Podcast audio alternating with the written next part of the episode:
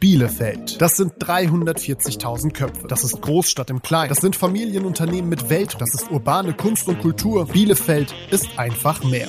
Christina Scheuer spricht mit euch über die Themen, die unsere Stadt bewegen. Jeden ersten und dritten Donnerstag im Monat. Heute mit Ralf Rute. Mein Bielefeld Geräusch. Ich könnte dir mein Bielefeld Geruch sagen, weil das ist auf jeden Fall Pudding.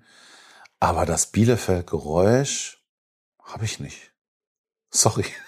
Das fängt ja gut an. Ich habe kein Bielefeld-Geräusch.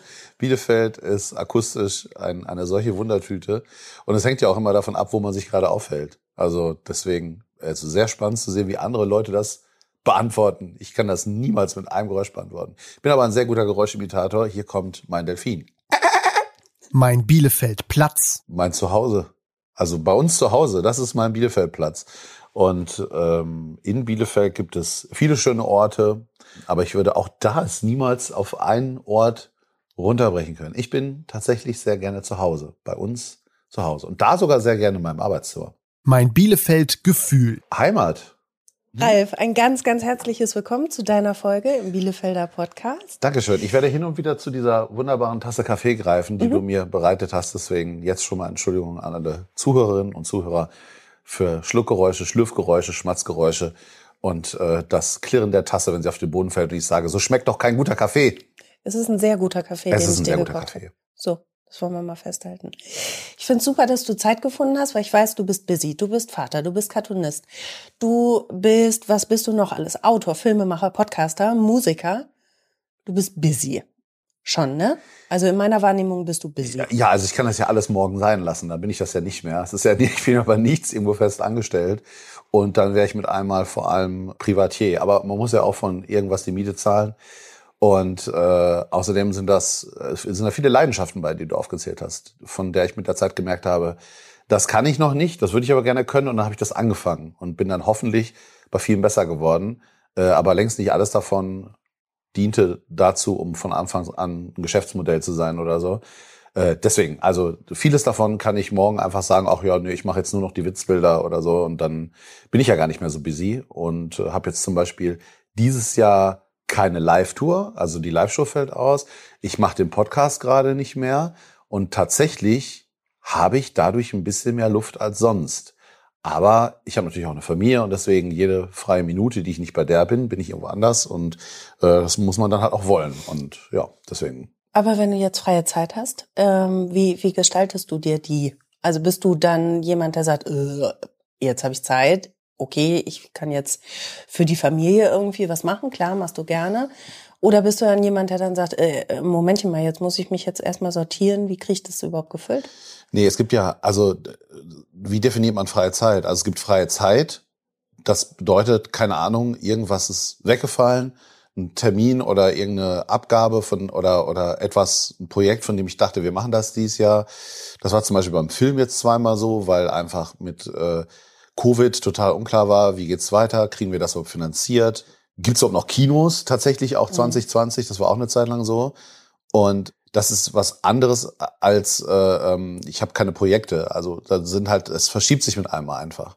Und wenn jetzt irgendwas wegfällt, ist es nie so, dass ich sage, ah, jetzt ist mir aber langweilig, was mache ich denn? Sondern es rutscht ja sofort etwas nach. Ich kann ja immer sagen, ah, jetzt kann ich endlich mal einen neuen Cartoon machen. Freuen sich die Leute, wenn sie auf meine Website gehen. Oder wäre ja schön, wenn ich äh, diese YouTube-Serie weiter äh, produziere. Habe ich lange keine neue Folge gemacht. Oder ähm, ich kann mit den Kindern was unternehmen oder ich kann für so viele Bereiche, die ich äh, im, im Netz bespiele, einfach neuen Content produzieren.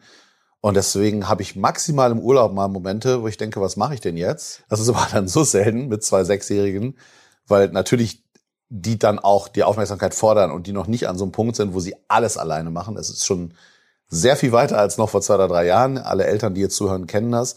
Aber die sind natürlich noch fokussiert auf dich als Vater und Mutter. Mhm. Und ähm, deswegen, es gibt keine Langeweile in meinem Leben. Hättest du immer Bock auf Langeweile? Ja, total.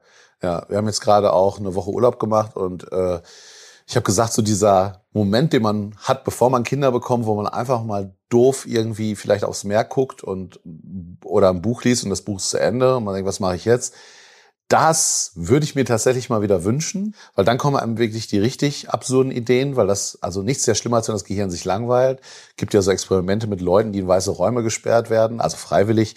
Und dann wird äh, halt mit aufgezeichnet, was macht das Gehirn jetzt eigentlich. Und es fängt ja an, sich Sachen vorzustellen, Stimmen zu hören, Personen zu sehen, weil es einfach die Beschäftigung benötigt und bei Menschen, die sowieso sich den Beruf gewählt haben, Romane zu schreiben, Musik zu komponieren, Comics zu zeichnen, ist es ja wahrscheinlich noch verstärkter, dass die halt Ideen haben, die raus müssen.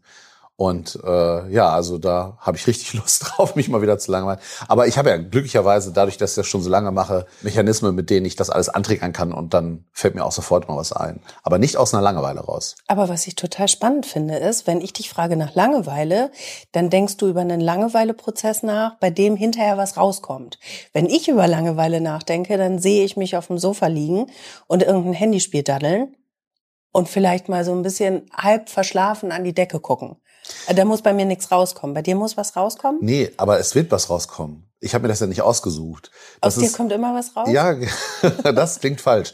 Aber es ist tatsächlich äh, so. Und äh, ganz oft fragen mich, äh, also viele Leute denken, ich zeichne gerne und deswegen bin ich Cartoonist geworden. Aber ich mache Cartoons, weil ich die Ideen habe und nach einem Weg gesucht habe, die umzusetzen und mit den Geschichten und den Witzen, die mir einfallen, Menschen zum Lachen zu bringen.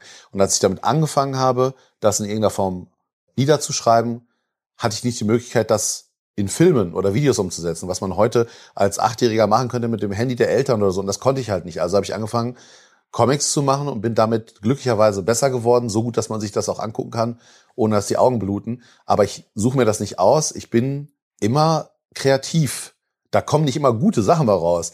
Es gibt, es gibt definitiv auch Tage, wo alles irgendwie so eher so mittel ist oder, aber ich, äh, diese, dieses, diesen Zustand, dass man wenn man einfach nur eine weiße Wand anguckt, sofort Figuren drin sieht oder oder äh, bei mir Geschichten sich in meinem Kopf entspinnen, ganze Handlungsstränge, das habe ich mir nicht ausgesucht. Das ist Glück, dass ich das kann, weil deswegen kann ich alles andere machen.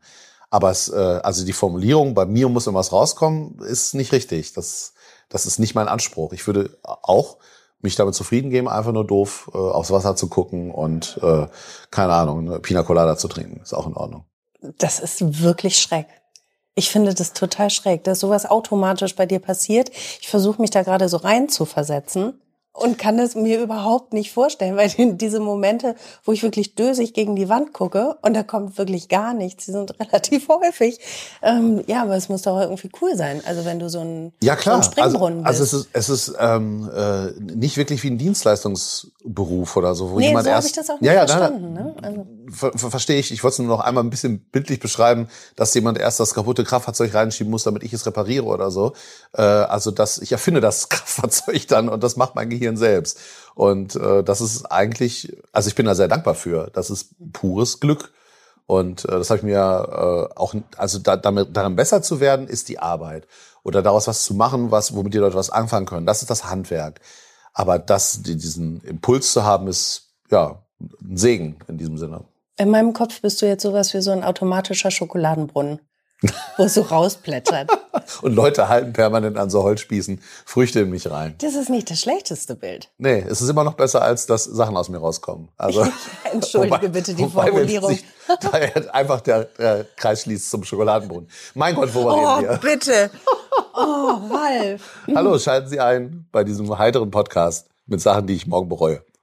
Ein heiterer Mensch. So nehme ich dich wahr. Ich nehme dich, seitdem ich dich kenne, das ist ja auch schon ein paar Jahre, ähm, her, ich nehme dich als heiteren, optimistischen Menschen wahr. Ist ja, das so? Würde würd ich, würde ich, das würde ich auch so sagen. Ja, also ich habe, äh, kann machen, was ich will. Äh, ich kann, kann die, die mich mit den schrecklichsten Dingen auseinandersetzen. Die äh, lassen mich auch äh, Trauer und Wut und alles andere empfinden. Aber es nützt nichts. Es kehrt die Heiterkeit zurück. Heiterkeit ist ja auch ein Wort. Das habe ich ja lange nicht benutzt. Aber wir arbeiten jetzt mal damit und es stimmt. Mhm. Aber auch da kann ich nichts für. Das ist mhm meine chemische Zusammensetzung oder so. Leute mit Depressionen haben sich das auch nicht ausgesucht. Das, das so bist du oder bist du nicht. Und äh, manchmal wird man auch so. Bisher ist es nicht passiert. Ich hoffe, ich werde nicht irgendwann total zynisch. Ich glaube nein, aber das wissen wir nicht. Bis jetzt ist es nicht passiert. Ich glaube aber, wenn du so eine Grundheiterkeit in dir trägst, ist die Gefahr des Zynismus relativ gering. Hoffe ich Keine Ahnung. Das ist, glaube ich, be bewegen wir uns jetzt schon im Bereich der Medizin hier. Ich habe keine Ahnung. Ja. Oder weil ich glaube, so ein Mindset kann man sich auch nur so lange äh, vielleicht so, zurechtbiegen, wie es einem den Umständen entsprechend gut geht. Ne? Also es ist alles immer sehr viel schwieriger. Also ich habe ja alles, was ich brauche. Ja. Ich bin gesund, ich habe zu essen, ich habe ein Dach über dem Kopf. Ab da wird's ja eigentlich, ab da beginnt ja der Luxus, sich was, äh, sich mit dem beschäftigen zu können, was man gerne macht. Ja? Und das hat ja auch nicht jeder das Glück. Ich habe vorhin noch gedacht, ähm, unser letzter Podcast ist drei Jahre her. Echt erst? Ja. Ähm, Boah, bisschen, war das kurz vor Covid oder? genau, es war kurz Januar, vor ne? das, 2020. Genau, es war vor der kurz vor- Stadthalle oder nach der Stadthallenshow? Weißt du das noch? Das weiß ich nicht mehr. Ah ja, weil ich verbinde immer, ich bin im Januar, Ende Januar 2020 noch groß in der Stadthalle aufgetreten mit Band und so. Und es gibt so dieses Bild, wo wir so eine, äh, so eine, so eine, äh, wie nennt man diese, diese, diese Pappröhren, die du aufmachst und dann kommt da so Glitzer raus. So diese Tischfeuerwerke, diese großen. Äh, gibt so ein Foto, wo das so gerade so hochgeht und ich dachte und sagt so, gefühlt fing eine halbe Stunde später die Pandemie an und alles war zu und ich konnte nicht mehr auftreten. Und das war alles so, so seltsame Zwischenphase. Und äh, jetzt merke ich nach und nach immer so, nee, danach habe ich noch das gemacht, dann war ich noch in dem Podcast, dann so, ah, ne, das war, Ja. diese Zeit ist so schwammig rückblickend. Das ist drei Jahre her. Okay, Entschuldigung, ich habe dich unterbrochen. Kein Problem. Aber genau darauf wollte ich hinaus. Also da haben wir noch irgendwie ganz heiter beieinander gesessen und konnten uns, ja, glaube ich, überhaupt nicht vorstellen, was da alles auf uns zukommt. Diese vergangenen drei Jahre, du hast schon gesagt, du empfindest sie als schwammig. Ähm, haben die was mit dir gemacht? Blöde Formulierung, aber haben die was gemacht? Ja, mit uns allen ja, Ja. wohl. Also, ja, was haben die mit mir gemacht? Ich bin, glaube ich, noch mal, noch mal dankbarer geworden für Sachen, die einfach gehen. Ne? Oder wenn man äh, Freunde treffen, äh, sich in einen Raum setzen mit 50 anderen und was essen. Äh, Theaterbesuch, also wirklich äh, Kolleginnen und Kollegen angucken, die auftreten, da eine Band sehen, äh, das, das ist alles so, da, dass die Kinder zur Schule gehen können oder in Kitas gehen können. Alles, wo du früher gedacht hast, ja, ich bringe die ja gerade halt hin und äh, dann kann ich arbeiten. Oder hey, ich muss morgen nach Köln, die würden mich da gerne treffen. Mit einmal geht das alles nicht mehr, was in meinem Beruf völlig selbstverständlich war. Und gleichzeitig natürlich die Erkenntnis, ja, vieles davon brauchst du auch gar nicht. Ne? Also tatsächlich äh, Demut, Dankbarkeit und ähm, ja, mit all dem, was natürlich mit manchen Menschen passiert ist, die völlig abgedriftet sind, auch die Erkenntnis, äh, wir sind schon ganz schön am Arsch. Aber es nützt ja auch nichts, das nicht trotzdem versuchen zu ändern und es trotzdem mit Humor zu nehmen, weil was bleibt uns denn noch? Und ehrlich gesagt, es ist schon eine neue Qualität, in der wir uns gerade befinden, so Endzeitgedankenmäßig mit Krieg und Klimakrise und allem. Und trotzdem war ja jedes Zeitalter für sich eine existenzielle Bedrohung für die Menschen, die sich darin befanden. Und es gab immer irgendwelche Chancen. Und das werden wir jetzt mal noch sehen, was wir daraus machen und wie gut oder schlecht das wird. Und deswegen kann ich auch die Hoffnung nicht aufgeben. Habe ich auch, ich habe, äh, also den Luxus hat man als Eltern auch einfach nicht zu sagen, naja, dann ist das jetzt halt so. Das ist weg. Also da muss man, es ist deine Pflicht, sich zu kümmern, dass es denen so gut wie möglich geht. Und dazu gehört auch, sich äh, Gedanken zu machen, ob man vielleicht mit, mit den Möglichkeiten, die man hat, so, so gut es geht, irgendwie das Ruder nochmal umzureißen. Was ich schön finde, ist, dass du diesen Dankbarkeitsmove irgendwie aufrechterhältst, weil ich das Gefühl habe, vieles ist wieder Normalität geworden. Das, wo wir so drauf hingefiebert haben, oh, wenn wir erstmal wieder essen gehen können oder so, ne, das ist jetzt halt schon wieder normal für viele. Ja, ja, ja, das tatsächlich. Ähm, aber ich habe das tatsächlich auch, dieses, ähm, dieses Gefühl von geil, das geht wieder. Mhm. Ich war letztens zum ersten Mal bei einem Konzert mit, mit 20.000 Leuten. Was ich hast du gesehen? ach, so, so eine Jugendsünde. Ich, ich liebe Simply Red. Ah ja. Ah, okay, das war der Ja. gleiche Veranstalter, was in Hannover? In oder? Hannover, Ja, genau. ja. Ich bin einen Abend vorher in Hannover aufgetreten und äh, schöne, schöne Grüße an Raisa, die, falls sie zuhört, die haben das äh, veranstaltet. Ach, Und, das war ganz schön. ja, cool. Ja, also ich hatte so ein richtig warmes Herz. Der Sänger hat mir auch zugewunken, bin ich mir ziemlich sicher. Ja, glaube ich auch. Ja, es war ich so auch weit. ziemlich, ja. Hast du vorher auch so einen duftenden Kaffee für ihn bereitet, dann wird's Sinn machen. Nein, das brauchte es nicht. Wir haben das mit Blicken geregelt. Wie heißt er denn nochmal, der Sänger? Mick Hacknell. Ja, Mick Hacknell. Ja, genau. ja. Hat er immer noch Dreads? Nee, Ah ja. äh, glaube ich schon seit den 80ern nicht mehr. Ah ja, okay. Okay, wir schweifen ab. Jedenfalls war ich wahnsinnig dankbar und glücklich und hätte schon wieder weinen können vor Freude. Ähm, und Ja, das ich, ist auch toll. Ja, und wenn man sich das so aufrechterhalten kann, finde ich das irgendwie, ja, trägt das so durch die Zeit.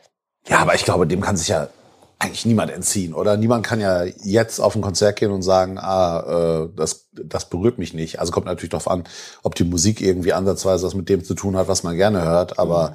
vor allem, wenn man drei Jahre nicht auf Konzerten gewesen sein ja. sollte, das packte ich. So viele Leute um mich rum. Es hatte auch ein bisschen was Unheimliches. Also jetzt, jetzt ist das bei mir weg, wenn ich ins Kino gehe und der Saal ist auch mal voller. Dann muss ich sagen, ist das tatsächlich normal für mich geworden. Aber so auf dem Konzert so sich durch Menschen drücken und merken, die haben verschwitzte Arme und zu einer Bar gehen, mhm. was ich einmal hatte inzwischen, das ist, äh, sieht man ein bisschen anders. Ne, Körperkontakt im Allgemeinen mit Leuten ist ja immer noch, äh, vor allem wenn es Fremde sind, hat, das hat sich verändert. Ja. Und ich merke auch so zum Beispiel in Situationen, also wenn, ich jetzt mit 20.000 Leuten in ein, auf ein Konzert gehe und alle sind da, weil sie gesagt haben, ich kaufe mir jetzt dieses Ticket, um diese Band zu sehen und wir sind hier und haben eine gute Zeit, dann erwarte ich jetzt nicht von 20.000 Menschen, es sei denn, dass es die Situation gerade gebietet, dass die alle eine Maske tragen. Die sind mhm. da, um das zu machen. In einem öffentlichen Verkehrsmittel, wo Leute halt von A nach B kommen müssen, sich das nicht aussuchen können, da ist es ja schon wieder was anderes, da kann man ja Rücksicht nehmen. Und ich merke zum Beispiel, dass sowas mich immer noch kriegt im Supermarkt, wenn einer wirklich jetzt direkt hinter mir steht, wo ich denke, sie sind doch noch da, die Markierungen. Und du bist auch nicht schneller, wenn du direkt hinter mir stehst. Das haben wir doch gelernt in diesen drei Jahren, dass dieser Abstand hier eigentlich ganz cool ist. Aber die Nackenatmer sind zurück. Die sind zurück, genau. Mhm. Und das sind so Leute, wo ich nicht weiß, sich bei dem was verändert hat. Oder ob das so ein jetzt gerade ist. Ich habe, ich weiß es nicht. Ja. Aber äh, zu, kalt gelassen hat das wohl niemanden. Ja. Was ich super finde, ist, dass das Händeschütteln weggefallen ist. An vielen Stellen. Ja, wir hatten die Situation ja auch hier gerade. Ne? Ich frage jetzt immer. Ne? Ja. Also, was möchtest du? Hand, äh, eine Faust oder gleich einen Kuss auf den Mund. Da ja. kann man ja drüber ja, sprechen. Ja, mit Zunge. Und äh, Wie immer halt. Einvernehmlichkeit ist ja alles. Mhm. Ne? Wenn beide Seiten das möchten, ist ja, ja, dann machen wir das ja. jetzt halt so. Und auch eine Umarmung ist ja schön ja. und in Ordnung, wenn man, vor allem auch wo man ist. Wenn ich jetzt draußen bin zum Beispiel, äh, sind, am Ende sind es dann ja doch, wir wissen ja jetzt, wir haben ja vielfach Wissen über dieses Thema, was wir gar nicht haben wollten und wissen, dass es nun mal ja über Luft übertragen wird und dann ist so ein Händeschütteln ja oft gar nicht schlecht. Aber ich habe es auch nicht vermisst, muss ich gestehen. Ich habe immer feuchte Hände und deswegen finde ich, finde ich Händeschütteln per se unangenehm. Also, okay. dass das weggefallen ist, finde ich eigentlich ganz gut. Bist du in den vergangenen drei Jahren nochmal politischer geworden? Ich habe dich immer als sehr politisch wahrgenommen, als sehr engagiert für den Klimaschutz äh, etc. Bist du nochmal äh, da? Ja, es ist also bestimmte Situationen haben sich ja zugespitzt oder ich sag mal die Zeitfenster schließen sich und äh, habe jetzt keine Ahnung, wie gut die Leute, die zuhören, sich so mit Thema Klimakrise und ähnlichem auskennen. Ich gehe jetzt mal davon aus, schon gut, weil es ja doch auch kommuniziert wird. Aber ich finde, viele Sachen werden einfach nicht genug kommuniziert und auch nicht verständlich genug. Weil wann immer ich mich mit Menschen unterhalte, die ich neu kennenlerne und ja auch so, ah, hm, ja, wäre ja schön, wenn es ein bisschen schneien würde. Und dann redet man so ein bisschen weiter, ne, weil, also das ist das eine. Wir haben heute folgendes Wetter. Punkt zwei ist, wäre ja schon schön, wenn es schneien würde. Und dann red, redet man so ein bisschen tiefer und guckt so, ähm, ja, wird jetzt ja wahrscheinlich auch, wahrscheinlich kommt es noch einmal richtig dicke und dann ist wieder viel zu warm und so. Und wenn dann so ein Satz kommt wie, naja, dann haben wir in zehn Jahren halt keinen Schnee mehr. Und dann merke ich so, hm, hat die Person jetzt einfach nur keine Lust mehr darüber zu reden? Oder weiß die wirklich nicht, dass wir eine Kettenreaktion ausgelöst haben, die mehr ist als nur, wir haben dann einfach keinen Schnee mehr. Und da bin ich ja manchmal so hin und her gerissen zwischen, ich möchte meinen Kopf einfach nur gegen, gegen die Wand donnern und äh, erkläre ich das jetzt so gut wie ich kann mit dem, was ich weiß von Leuten, die sich damit auskennen da bin ich manchmal hin und her gerissen, habe manchmal Lust, das zu erklären, manchmal hat die andere Person auch Lust, das zu erfahren. Und manchmal merke ich, viele wollen das auch einfach verdrängen.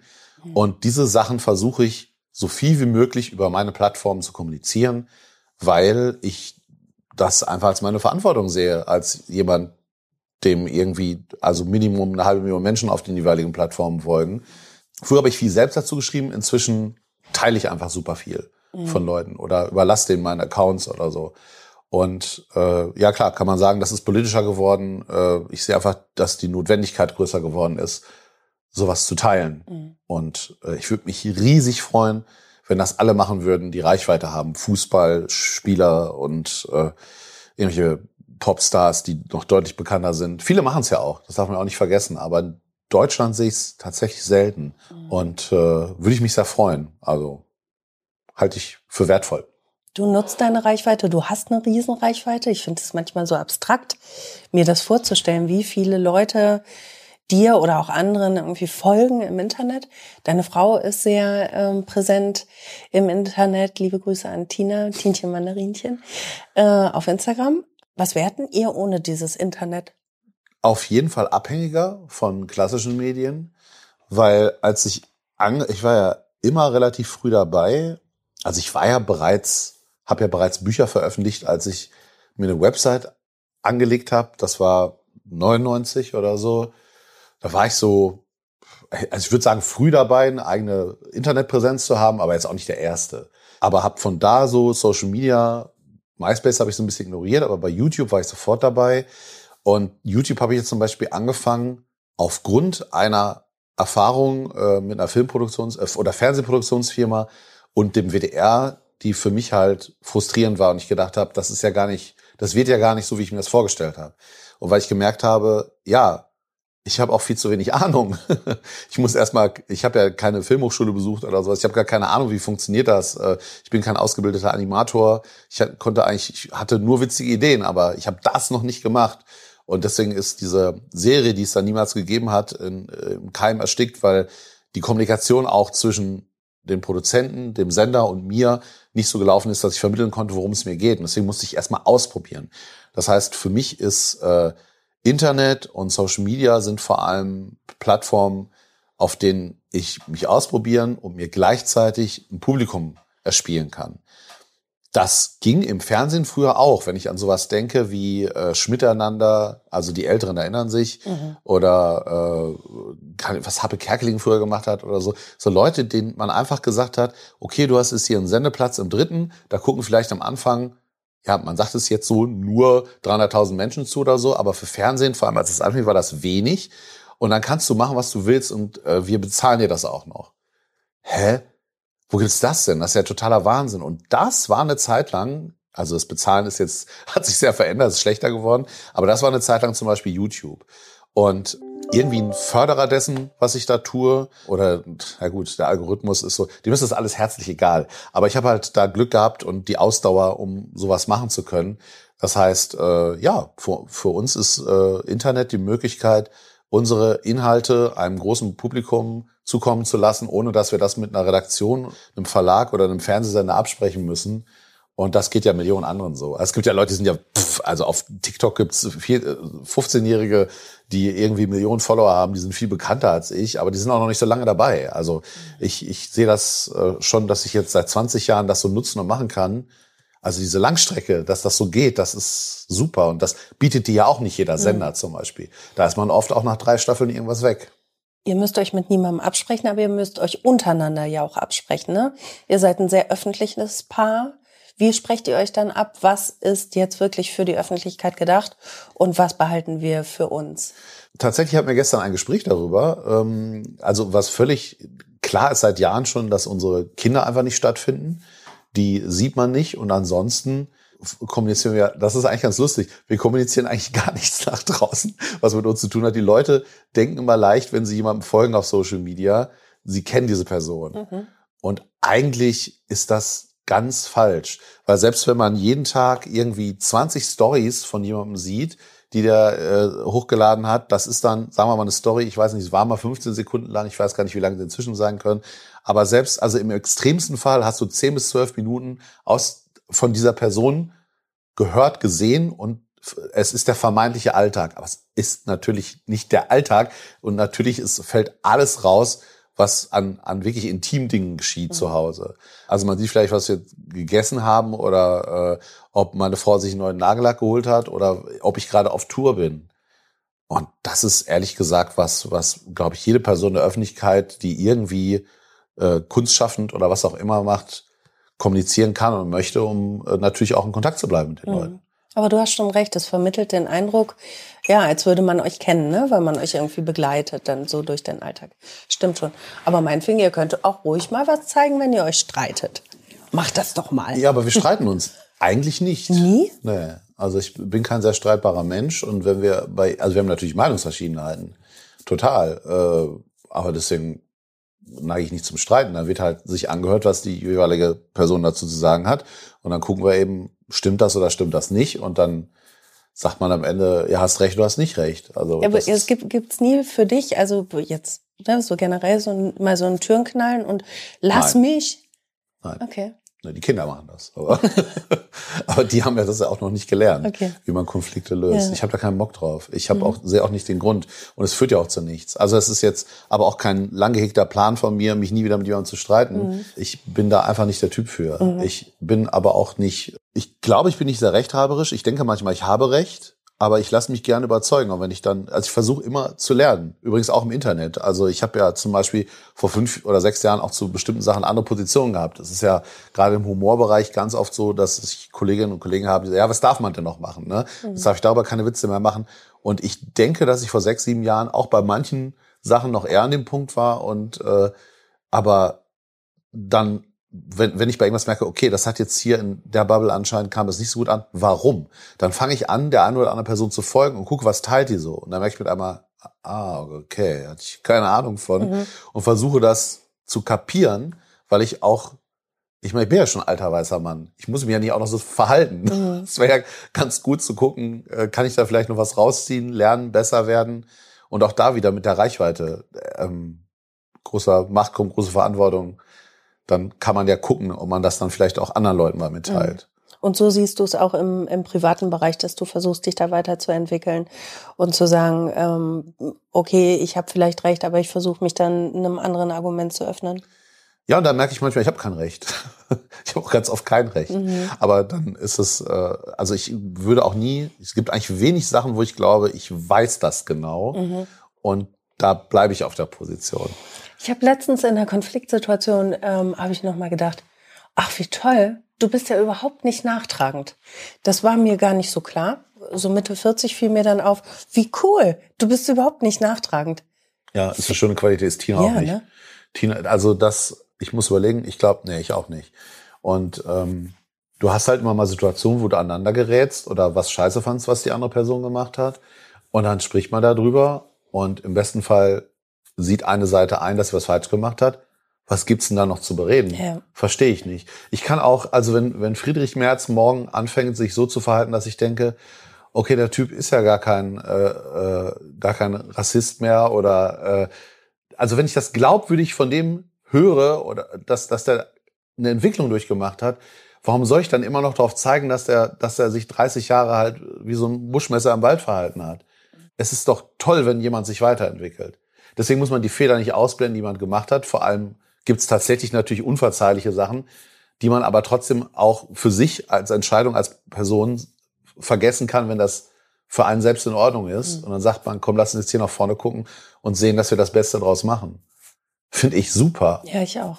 Ne? Also auch, auch viele Personen der Öffentlichkeit in Medien, wo ich früher gedacht habe, boah, ey, das ist so ein Humor, da kann ich aber auch nichts damit anfangen. Manche sind schlimmer geworden, manche sind besser geworden und das ist toll zu sehen, dass Leute sich weiterentwickeln. Ich hau's jetzt mal raus, Ralf. Ist das ähm, ein bisschen die Gnade des Älterwerdens? Ähm, ist es? Weiß ich nicht, frage ich dich. Nee, ich glaube nein. Okay. Äh, äh, Nein, weil dann, dann würde sich ja bei vielen Leuten, also wenn ich mir so, ich sage jetzt auch einfach mal einen Namen, wenn ich mir so einen Serdar Somuncu angucke, wo ich vor 15 Jahren gedacht habe, boah, ist der witzig und ah, ist der edgy und wo ich dann fünf Jahre später schon dachte, hm, ist der nur edgy oder und dann merkst du irgendwann so, was soll das eigentlich? Ne? Immer so Ja, diese okay. Position Mhm. verhärtet zu vertreten oder Dieter Nuhr, den ich vor 15 Jahren wirklich witzig fand, wo ich denke, Alter, du, du lebst doch gar nicht die Welt, die um dich rum wirklich, also guck dir doch mal an, was es einfach für Personengruppen gibt, die dieses Privileg, was du hast, nicht haben und hör dir es mal an und öffne dich dem und äh, komm mal runter von dem hohen Ross. Mhm. Und ich merke, es passiert gar nichts. Und der ist ja, der ist noch ein bisschen älter als ich. Und äh, der ist vielleicht für, für also mutmaßlich oder vermeintlich gelassener geworden, aber dem ist einfach nur alles um sich rum egaler geworden. Mhm. Das ist so, ich glaube, das verwechselt man manchmal, dass man so bei alten Leuten, wo man so denkt, so, äh, ja, ne, äh, das im Alter sind die irgendwie, na, viele sind einfach, denen ist alles egaler geworden. Und das ist eigentlich nicht schön. Aber ich glaube, wir haben beide, wir teilen einen Move, dieses äh, älter werden und sich trotzdem weiterentwickeln wollen. Da wollte ich drauf hinaus. Ja, ist doch schön, oder? Ich meine, außerdem auch da, äh, älter werden ist ja, wie alt kann man denn werden? Theoretisch können wir beide 100 werden.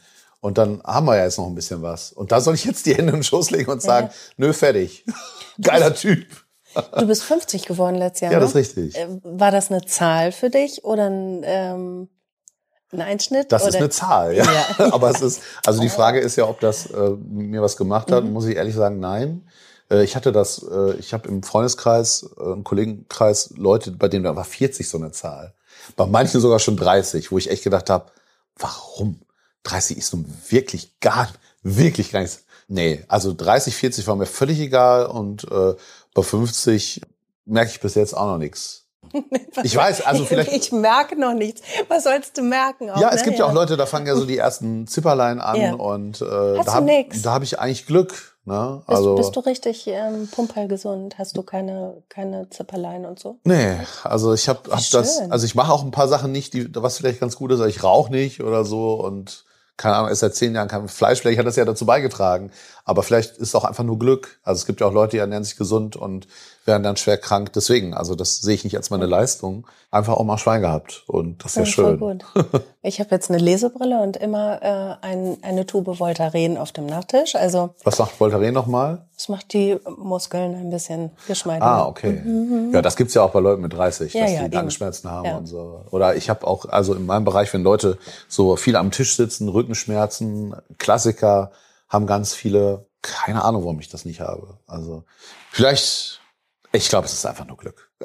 Das kann man ja auch mal Du, akzeptieren. genau. Kann man doch einfach mal so mitnehmen, ne? Ein bisschen Ja. Glück. Ansonsten, äh, also ich habe eine große Geburtstagsparty gefeiert und habe dann gemerkt, so ja, die Leute, die ich echt gerne habe, sind auch noch da und das ist ja eigentlich total schön. Also es ist eher, also das macht mich auch wieder sehr versöhnlich, dass das auch im hohen Alter um einen rum noch eigentlich alles ganz okay sein kann. Also ich lebe ja in dieser Dystopie, in der wir uns inzwischen befinden, das bestmögliche Leben und das ist eigentlich toll.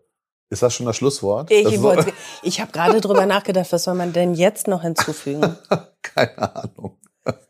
Du glücklicher Mann. Ja, ja. Ja. Ja, ich darf ja hier sitzen, das ist ja auch schon. Und hast einen tollen Kaffee. Der ist kalt inzwischen. Oh, soll ich dir einen neuen machen? Ich weiß nicht, wollen wir das noch mal, dieses Experiment noch mal wagen? Ich Ich, bin einfach froh, dass du dich eben nicht verletzt hast. Und jetzt wollen wir das noch mal machen. Ich würde noch einen machen. Mit heißem Dampf und so. Wir gucken mal. Ja. Danke fürs Zuhören. Mensch, Ralf, schön, dass du da warst. Hat Spaß Ich gemacht. bin ja immer noch hier.